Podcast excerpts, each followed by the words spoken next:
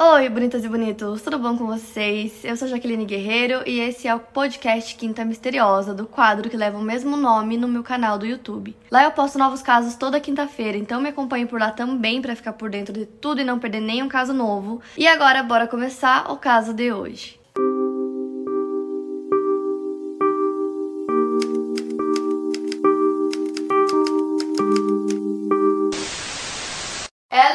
Nilsson nasceu na Dinamarca em 7 de julho de 1947. Ela era filha única e passou sua infância em um pequeno vilarejo no país. Ela era descrita como uma criança extrovertida e vibrante, ela adorava ir para a escola e ela fazia amigos também com muita facilidade, ela era uma pessoa muito querida. Ela também era habilidosa e conseguia aprender línguas com facilidade, então durante a adolescência ela aprendeu a falar inglês e francês e também conseguia entender outras línguas como sueco, norueguês e alemão. Ela cursou a universidade na Inglaterra e trabalhou como au pair na França. Enquanto ela estava morando lá, ela conseguiu um emprego de aeromoça na Capital Airways. Durante essa época, outra companhia chamada Pan Am Airways estava à procura de aeromoças na área de Copenhague e ela se candidatou para a vaga. Ao todo era um grupo de 200 candidatas e ela foi uma das oito selecionadas. Então enviaram ela para Miami para realizar alguns cursos de treinamento e ela terminou em primeiro lugar na sua classe. Nesse tempo que ela estava morando em Miami, ela morava em um hotel perto do aeroporto e nesse local moravam diversos funcionários de companhias aéreas, como pilotos e aeromoças, então era comum que acontecesse romance entre eles. No dia 24 de maio de 1969, a ela conheceu o Richard Crafts nesse mesmo local que ela morava, enquanto ela estava esperando um voo.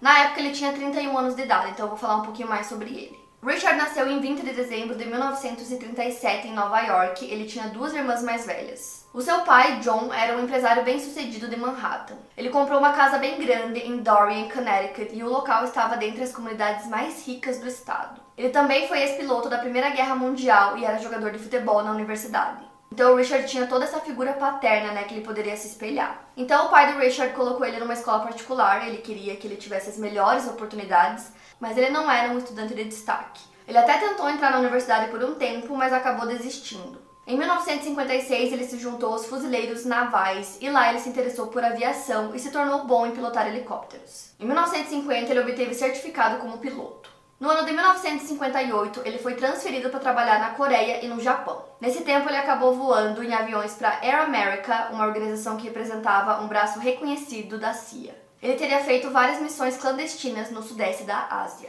Em 1968, ele conseguiu emprego como piloto da Eastern, que era uma das maiores companhias aéreas dos Estados Unidos na época.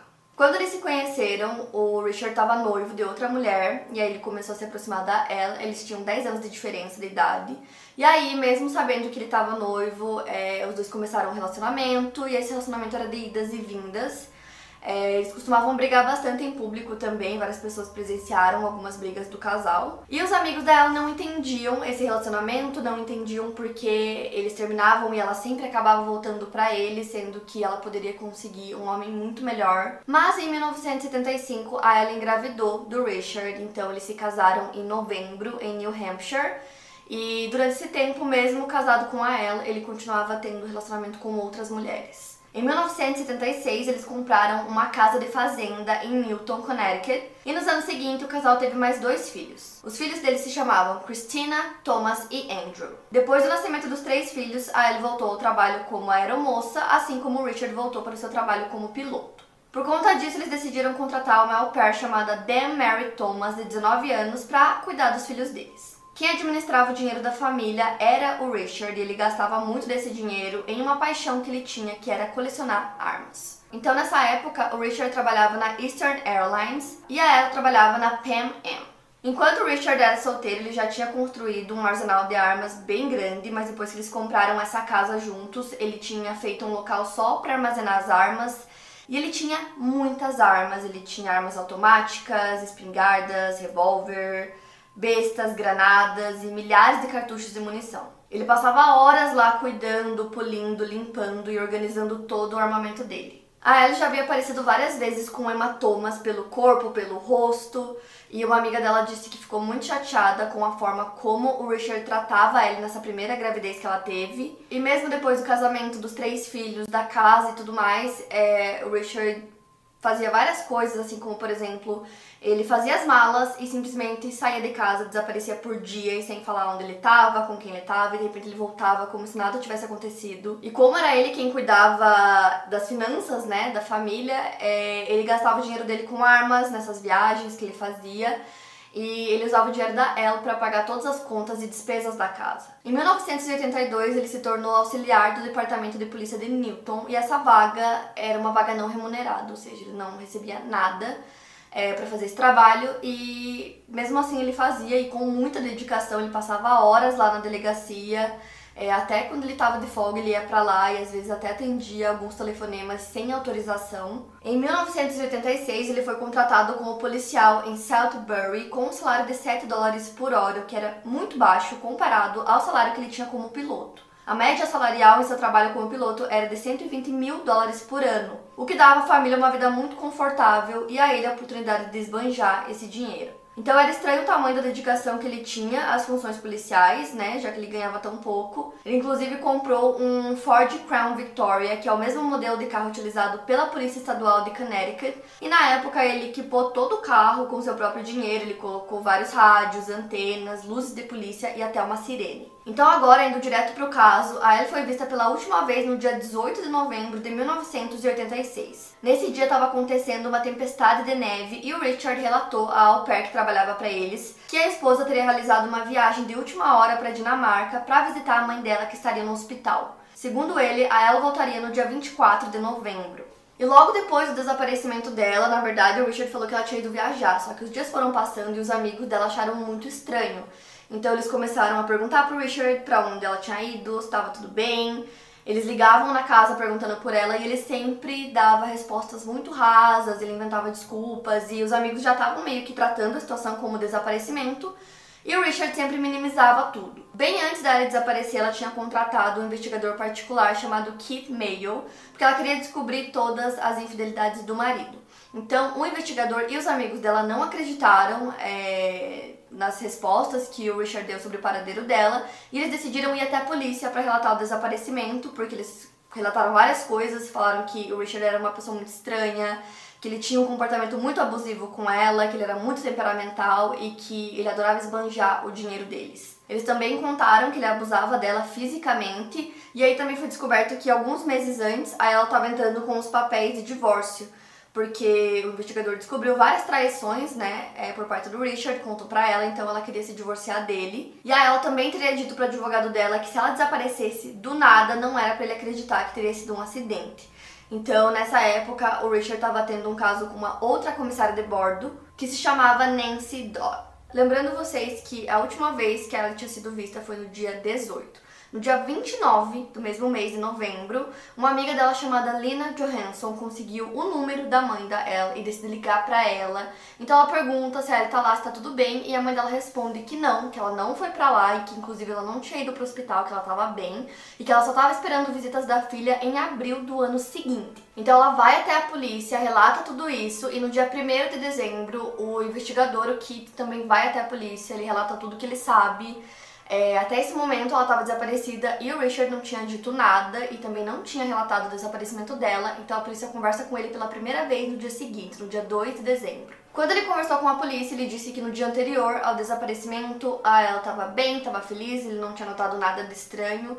Ele disse que eles foram dormir e que na manhã seguinte os planos eram de que ela pegasse as crianças e fosse para casa da irmã do Richard, porque estava acontecendo uma tempestade de neve, e eles estavam sem energia elétrica. E aí, segundo ele, ele não teve mais notícias da esposa desde o dia 19, e aí ele falou que nesse dia da tempestade ele ficou em casa mas a polícia foi ver os registros de cartão de crédito dele e eles viram que ele estava mentindo. Ele tinha saído de casa sim. E ele falou que não tinha mais visto ela, então durante todo esse tempo ele não tinha relatado o desaparecimento da esposa em momento algum. E uma questão também que é importante citar foi que nesse primeiro momento, né, do desaparecimento da ela, a polícia não deu muita prioridade pro caso, mesmo é, os amigos indo lá, o investigador particular e todo mundo, né, é, falando que ela não não tinha aparecido, que eles não sabiam o que tinha acontecido. A polícia não investigou praticamente nada, assim, no começo. E isso deixava os amigos dela revoltados, porque eles sentiam que alguma coisa estava errada, que alguma coisa tinha acontecido. Então, um tempo depois, a polícia começa a fazer a investigação e aí eles começam a conversar com várias pessoas, com vizinhos, amigos, colegas de trabalho. E uma coisa que foi unânime, que todo mundo falou, era que ela amava ser mãe, ela amava passar tempo com os filhos e que ela jamais iria simplesmente fugir ou desaparecer assim por vontade própria e deixar os filhos para trás. Isso era uma coisa que eles achavam que ela jamais ia fazer. O Richard fez um teste de polígrafo e ele passou. Mesmo assim, a polícia continuou desconfiando dele. Eles decidiram conversar com a Elper, que vivia na casa da família, e ela relatou que no dia 19 de dezembro o Richard estava agindo de maneira muito estranha. Lembrando que a última vez que a ela foi vista foi no dia anterior, no dia 18. Inclusive, a Au Pair, no dia 18, estava trabalhando até tarde no McDonald's, então ela voltou para casa deles por volta das duas da manhã. E por volta das 6 horas da manhã, o Richard acordou ela e meia hora depois ele foi e acordou as crianças. Ele levou todos eles para casa da irmã dele em Westport. Ele tinha dito para ela que tinha faltado luz na casa e que estava muito frio para eles ficarem lá. Então ele volta sozinho para Newtown e no final do dia ele voltou para buscar a Au Pair e as crianças, dizendo que a ela teria feito uma viagem para Dinamarca.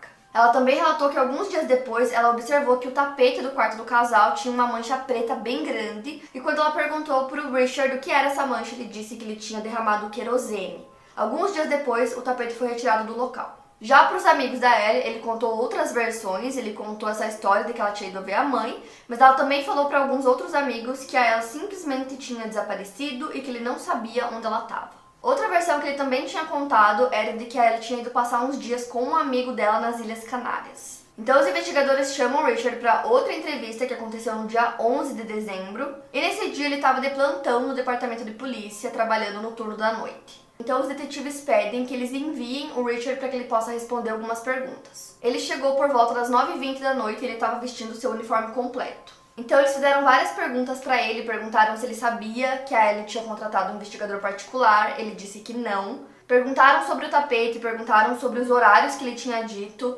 e ele tinha resposta para todas as perguntas, ele acabou não sendo pego em nenhuma mentira.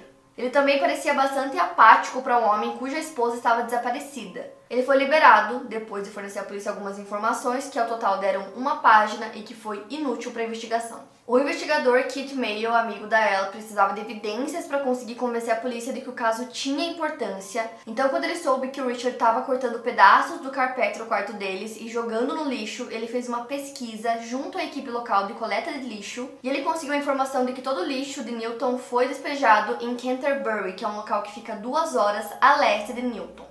Então, nos dias seguintes, algumas pessoas foram com ele para esse local para procurar e tentar encontrar esses pedaços de carpete. Eles procuraram muito, vasculharam tudo e acharam vários pedaços. Então, eles pegaram tudo e enviaram para um laboratório para realizar testes e o teste deu positivo para aquelas manchas do carpete, é, o que significava que aquelas manchas eram manchas de sangue. Então eles começam a investigar é, o que o Richard estava fazendo nos dias em que ela desapareceu, nos dias anteriores também, e eles viram que ele comprou várias coisas, dentre elas lençóis e edredons novos. No dia 17 de novembro ele também comprou e retirou um freezer bem enorme assim, é, que custava 375 dólares. No dia 20 de novembro, ele alugou um triturador de madeira e um caminhão. É, ele pagou 900 dólares por esse aluguel. E aí, no dia 25, a polícia consegue um mandado de busca. E nesse dia, a família estava fazendo uma viagem na Flórida, então a casa estava vazia. Eles aproveitaram para conseguir investigar tudo, procurar por pistas na casa. Nisso eles viram que vários pedaços de carpete tinham sido removidos do quarto, eles também acharam uma mancha de sangue no quarto. O Dr. Henry Lee, que é um renomado especialista forense, estava ajudando na investigação do caso e lá na casa eles encontraram muitas evidências, foram 108 no total. E a casa estava numa completa desordem, estava com roupas jogadas pelos chãos, muita louça suja, muita coisa suja, é, tinham colchões na sala e brinquedos e tudo espalhado. Lá na casa eles também encontraram um freezer, só que esse freezer não tinha nada dentro e não era o freezer que ele tinha comprado, era um freezer mais antigo. O Dr. Henry fez vários testes de luminol em diversos locais da casa que acabaram dando positivo para sangue. A essa altura, os investigadores meio que já conseguiam é, montar mais ou menos uma linha do tempo, ou o que teria acontecido. Eles acreditavam que o Richard tinha utilizado uma lanterna para bater na cabeça da Ella e eles achavam que ele poderia ter estrangulado ela. Por conta da compra do freezer, eles também achavam que ele teria congelado o corpo. Então eles achavam que ele tinha usado aquele freezer que ele comprou e tinha colocado esse freezer na garagem durante a noite. Em algum momento ele teria levado o corpo da Elle até uma propriedade que ele possuía que ficava perto de Currituck Road. Depois ele teria cortado o corpo dela em pedaços. Ele também teria congelado os restos mortais e colocado em um picador de madeira que ele tinha alugado, com o objetivo de destruir qualquer evidência da morte dela. Então, na tarde do dia 30 de dezembro de 1986, os detetives Patrick McCafferty e T.K. Brown, membros do Esquadrão do Crime do Distrito Ocidental, localizaram o Joseph Hine, que era um homem que estava de serviço em Southbury e que estava lavando neve em River Road durante uma tempestade. Ele contou para a polícia que na data do desaparecimento da Ella, ele viu um triturador de madeira e um caminhão exatamente igual ao que o Richard tinha alugado, estacionados na beira da estrada à noite. Eles levaram o homem até o rio Housatonic, que fica nos arredores de Southbury, e ele os levou ao local exato onde ele tinha visto os veículos. A área do rio em que ele levou a polícia era conhecida como Lago Zor. O rio Housatonic percorre tanto o oeste do estado de Massachusetts quanto o oeste do estado de Connecticut, e o local conhecido como Lago Zor é um reservatório do rio Housatonic. O Richard tinha alegado que ele estava limpando galhos que tinham caído devido à tempestade no dia 18 de novembro e por conta disso ele teria usado o triturador de madeira. Porém, nenhum galho de árvore havia caído na propriedade dele. Os investigadores também fizeram buscas pela floresta próxima ao Lago Zor, procurando por evidências relacionadas ao caso. A cidade de Newton era uma cidade conhecida por sua qualidade de vida, mas acabou se tornando um grande foco na mídia e muitos curiosos passavam pelo local da cena do crime para ver a tenda que tinha sido montada pelos investigadores no local em que a polícia vasculhava na busca por evidências. Em meio a uma pilha de lascas de madeira foram encontrados cerca de 85 gramas de material humano. O Dr. Henry Lee chefiou a equipe que descongelou o solo e filtrou na busca por evidências. Segundo ele, eles decidiram que deveriam derreter a neve centímetro por centímetro, tendo como ponto mais central da investigação o lago. Os investigadores conseguiram encontrar 2.660 fios de cabelo, uma unha, uma unha do pé, dois dentes, fragmentos de ossos, cinco gotas de sangue e várias cartas endereçadas a ela. O sangue encontrado era tipo O positivo, que era compatível com o sangue da Ella. Então, com todas essas evidências microscópicas em mãos, os médicos que fizeram os testes tinham um embasamento suficiente para provar que a culpa do crime era do Richard, apontando que ele havia se livrado do corpo de sua esposa no rio e teria usado o triturador de madeira que estava próximo do local. Então, assim, apesar de partes maiores do corpo não terem sido encontradas, a evidência que se tornou mais importante foi um pedaço do dente que correspondia aos registros dentários da Ellie, comprovando que realmente eram dela. A polícia também conseguiu permissão para baixar o nível da água do lago. Dessa forma, os mergulhadores conseguiam investigar melhor o local e eles encontraram uma corrente de uma serra elétrica no fundo do rio. O número de série dela tinha sido apagado e parecia que a corrente estava ali há pouco tempo. Quando essa corrente foi levada ao laboratório, os investigadores não sabiam que ela teria conexão com o caso. Nos papéis fornecidos pela ela para o seu investigador particular antes da sua morte, foi encontrado o recibo da serra elétrica que foi comprado no dia 9 de janeiro de 1981 e quem comprou foi o Richard e ele pagou 644 dólares. O John Brunetti, que é um examinador de ciência forense, disse que se o caso tivesse acontecido nos dias atuais, seriam utilizadas fontes de luz alternativas para identificar evidências. Além disso, atualmente é possível utilizar a fluorescência para encontrar itens biológicos, o que também facilitaria a investigação. Se o caso fosse mais atual, também seria possível realizar um exame de DNA já com a tecnologia existente, que é possível traçar o perfil de uma pessoa utilizando apenas 20 células. O carro dela foi encontrado no estacionamento do aeroporto internacional Kennedy. Então, no dia 11 de janeiro de 1987, agora com todas essas evidências, foi feito um mandado de prisão para Richard. Cerca de 12 policiais teriam ido até a casa dele por volta das 9 horas da noite para fazer a prisão. É, quando chamaram por ele, ele demorou muito para responder os policiais e aí ele disse que ele estava muito cansado, que ele não queria lidar com aquilo agora. Mas eles tinham um mandado, né? Então ele tinha que se render, então eles insistiram muito, ele começou a ficar muito bravo. E ele pediu pra polícia que não chamasse por ele novamente, mas eles insistiram, obviamente, começaram a ligar na casa e o Richard falava que ele ia se render, mas ele só saiu da casa meia-noite e meia. Eles chegaram lá às nove. E nesse horário os filhos dele já estavam dormindo e ele saiu assim. Ele tava com uma forma muito perturbada, assim, nesse momento que ele se rendeu, e ele ficou sob fiança de 750 mil dólares. Os filhos do casal tinham 8, 10 e 12 anos e eles foram retirados da casa e colocados sob custódia da irmã do Richard. As agências estaduais precisavam registrar a morte da Ella para que o Richard pudesse ser é, julgado por assassinato. Mas como não tinha corpo, isso dificultou um pouco o processo. Então, um dentista forense que trabalhava no caso confirmou através de registros dentários da Ellen que o dente encontrado pertencia a ela. Dessa forma, o gabinete do examinador médico do estado de Connecticut aceitou isso como evidência e emitiu a certidão de óbito dela. O primeiro julgamento do Richard começou em maio de 1988 e o caso foi para júri em 23 de junho, só que aí eles não chegaram a uma conclusão e o julgamento acabou sendo anulado em 15 de julho do mesmo ano. O segundo julgamento aconteceu em New London, então o local tinha sido trocado por conta da grande repercussão midiática, por conta de todo o espanto que o assassinato estava causando nas pessoas. Várias pessoas foram testemunhar contra o Richard e uma delas foi o Joseph Hine, que era um trabalhador da rodovia Southbury, motorista do arado de neve, e ele testemunhou que nas primeiras horas do dia 19 ele viu o triturador de madeira e um caminhão ao longo da River Road. Ele falou que um homem parado ao lado dos veículos fez um sinal para que ele parasse. O freezer que o Richard tinha comprado e que a polícia acreditava que ele tinha usado para congelar o corpo da Ellen nunca foi encontrado. O que estava na casa era um freezer antigo. No julgamento, o Dr. Lee testemunhou que o Richard teria utilizado um objeto pontudo para espancar sua esposa e depois congelou as partes em um freezer. Também no julgamento, o Dr. Constantine, que é um odontologista forense, relatou que o dente encontrado foi removido da boca com uma força traumática que cortou o dente e levou um pedaço do osso junto.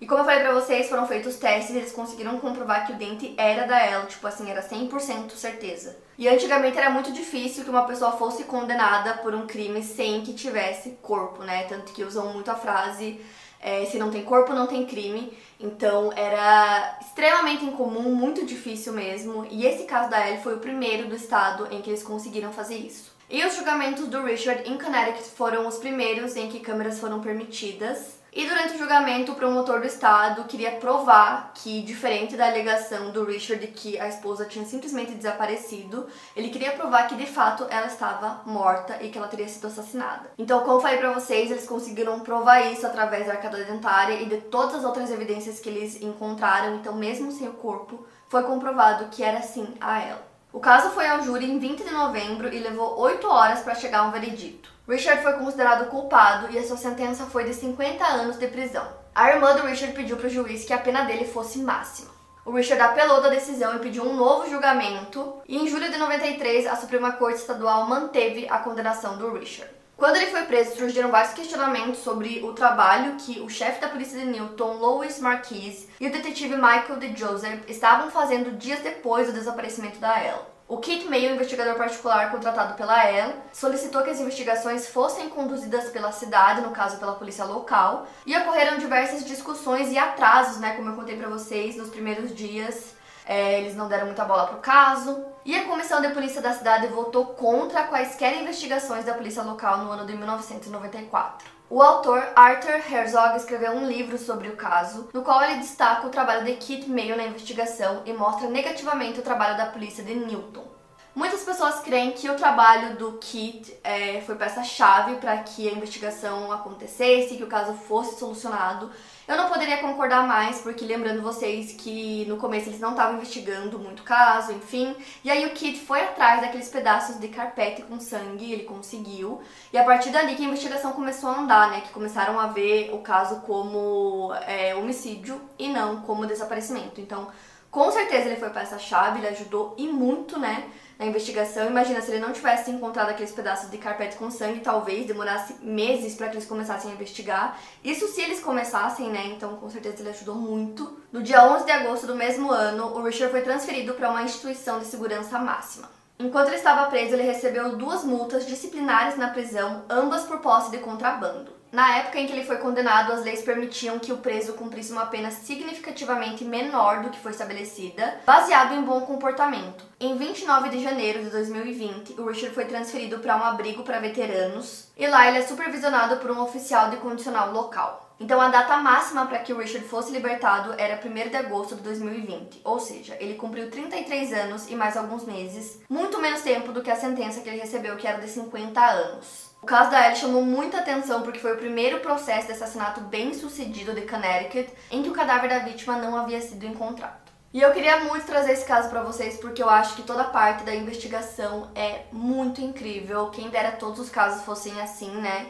É, é um caso muito triste porque ela não merecia isso de forma alguma, mas pelo menos ela teve justiça e o culpado foi preso. Apesar de estar solto, pelo menos ele foi preso, né, durante um período da vida dele. Para mais casos, siga o meu podcast. Lembrando que os casos novos saem primeiro lá no meu canal do YouTube. Obrigada por ouvir e até o próximo caso.